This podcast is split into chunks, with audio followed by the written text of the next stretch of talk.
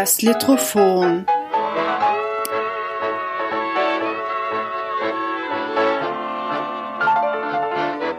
Der Mikropodcast über Literatur in und aus Österreich.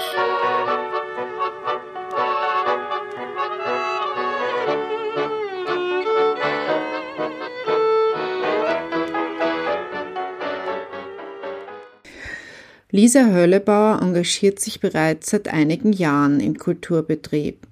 2020 hat sie gemeinsam mit Tamara Magel den Grazer Literaturwettbewerb Wir sind lesenswert ins Leben gerufen.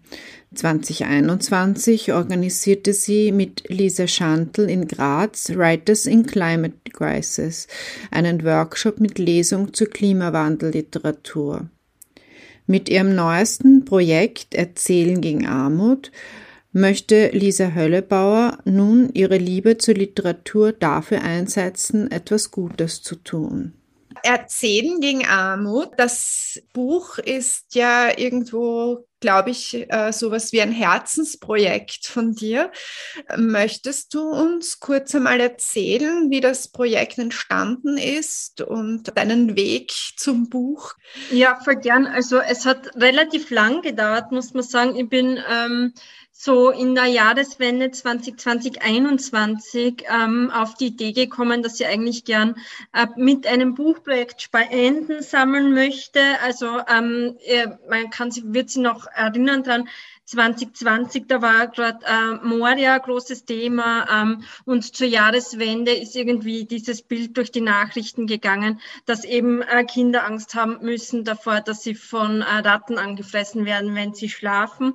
Und das habe ich furchtbar gefunden und ich habe mir gedacht, das kann nicht sein. Also das das kann einfach nicht sein, dass es irgendwo auf der Welt Menschen gibt, ähm, die eigentlich so, solche Ängste haben müssen. Und ähm, dann ha, habe ich mir irgendwie überlegt, was kann man eigentlich von Seiten der Literatur da, dagegen machen. Und mir ist dann irgendwie dieses Buchprojekt eingefallen. Und die Idee war eben, ähm, deutschsprachige Autorinnen und Autoren zu fragen, ob sie nicht der Geschichte beisteuern könnten und dann daraus einen Erzählband zu machen und den dann zu verkaufen. Genau. Und die, ähm, das Schöne ist auch das, dass eigentlich die gesamten Einnahmen gespendet werden können. Und war es dir leicht, äh, Autorinnen und Autoren zu finden oder?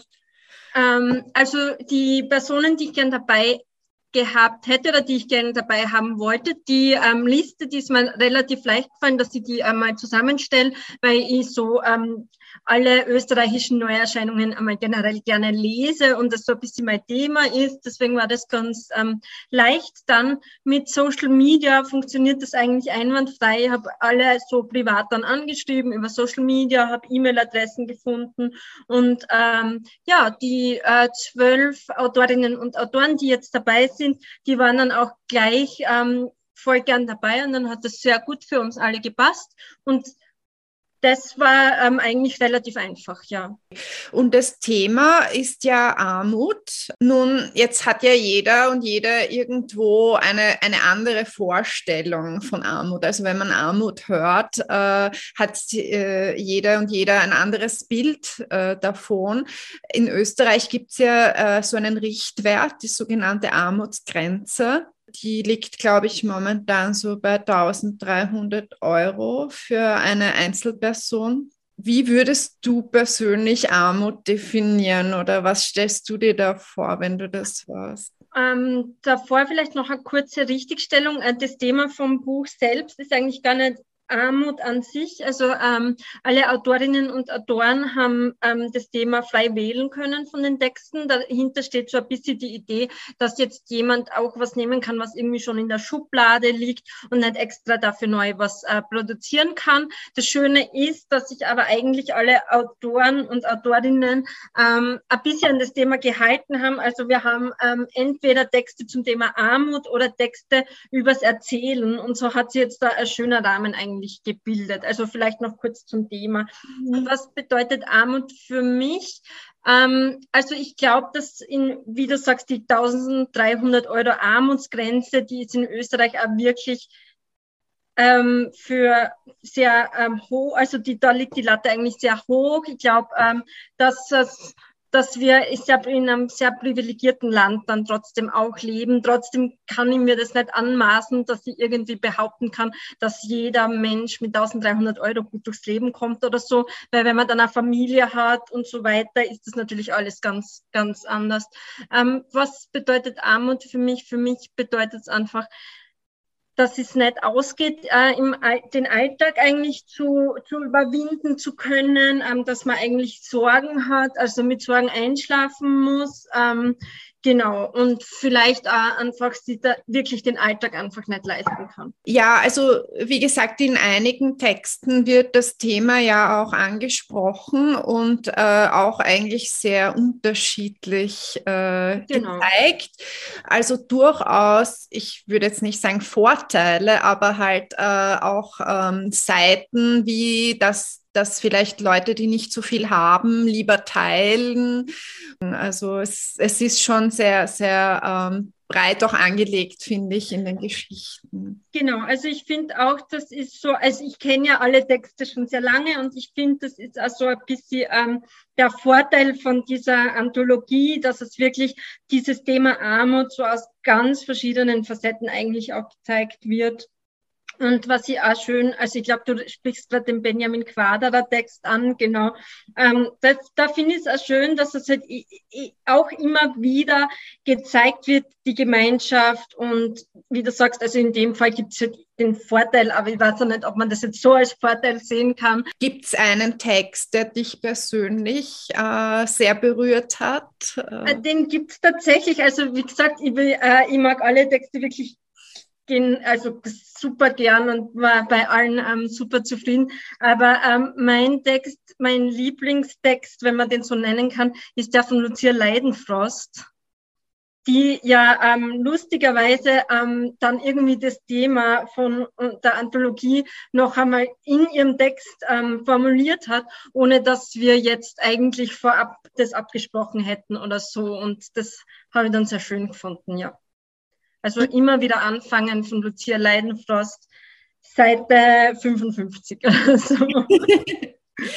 äh, ja, du hast es eh schon angesprochen. Also äh, in den Texten werden einerseits eben Facetten von Armut beleuchtet und andererseits auch die Wichtigkeit des Erzählens in den Mittelpunkt gestellt da fragt man sich natürlich, hat, hat Literatur äh, manchmal auch so eine Vermittlerrolle? Also, weil, weil du hast ja auch äh, im Vorwort gemeint, ähm, dass durch diese verschiedenen Perspektiven sich die Lesenden einfach auch in, in andere, andere Welten hineinversetzen können, ähm, kann vielleicht der Literatur im Optimalfall auch ein bisschen sowas wie eine Vermittlerrolle übernehmen.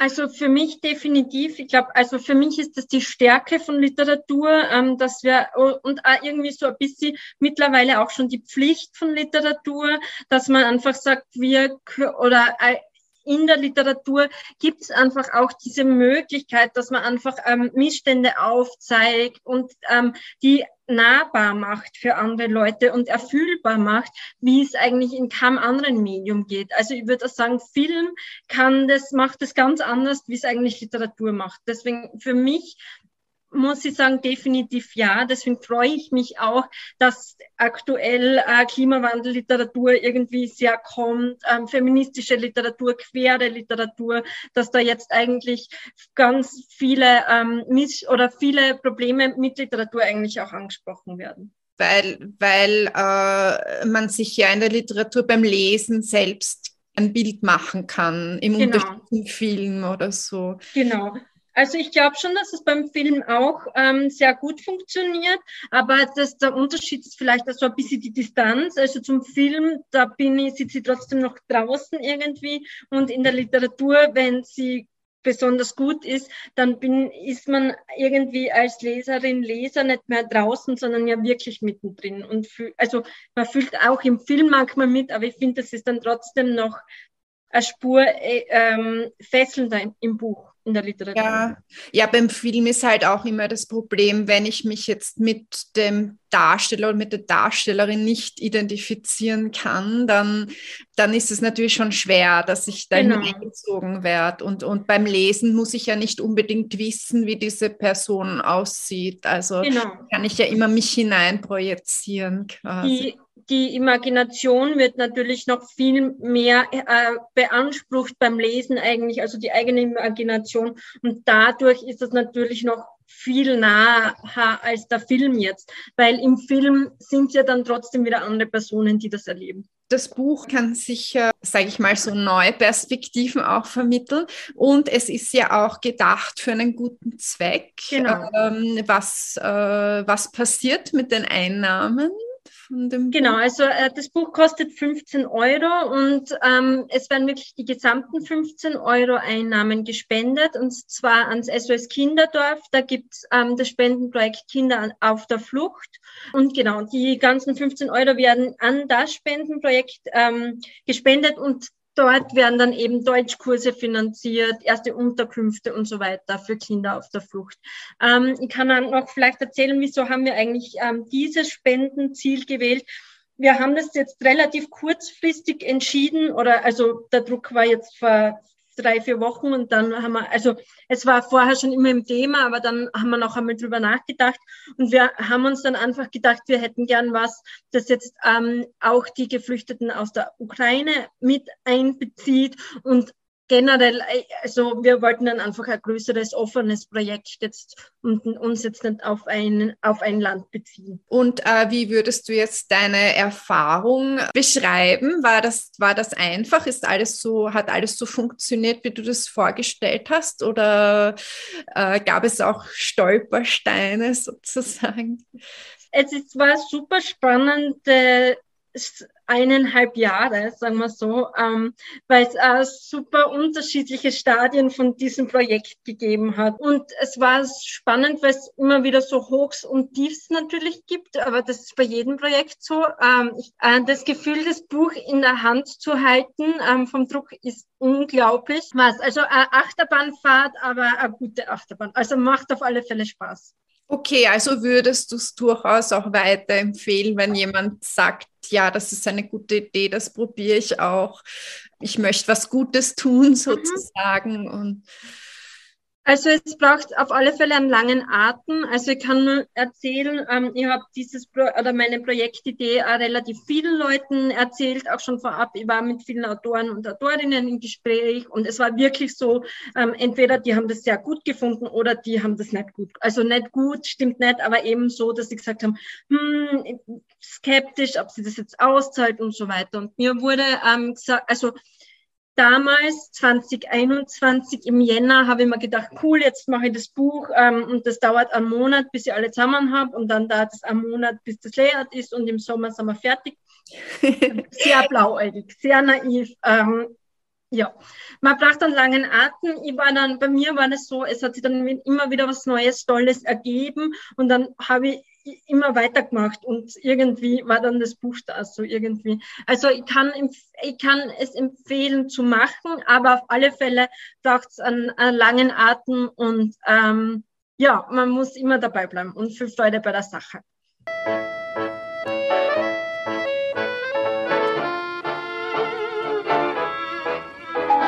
Das war das Vibraphon. Barbara Seidel im Gespräch mit Lisa Hörnebauer.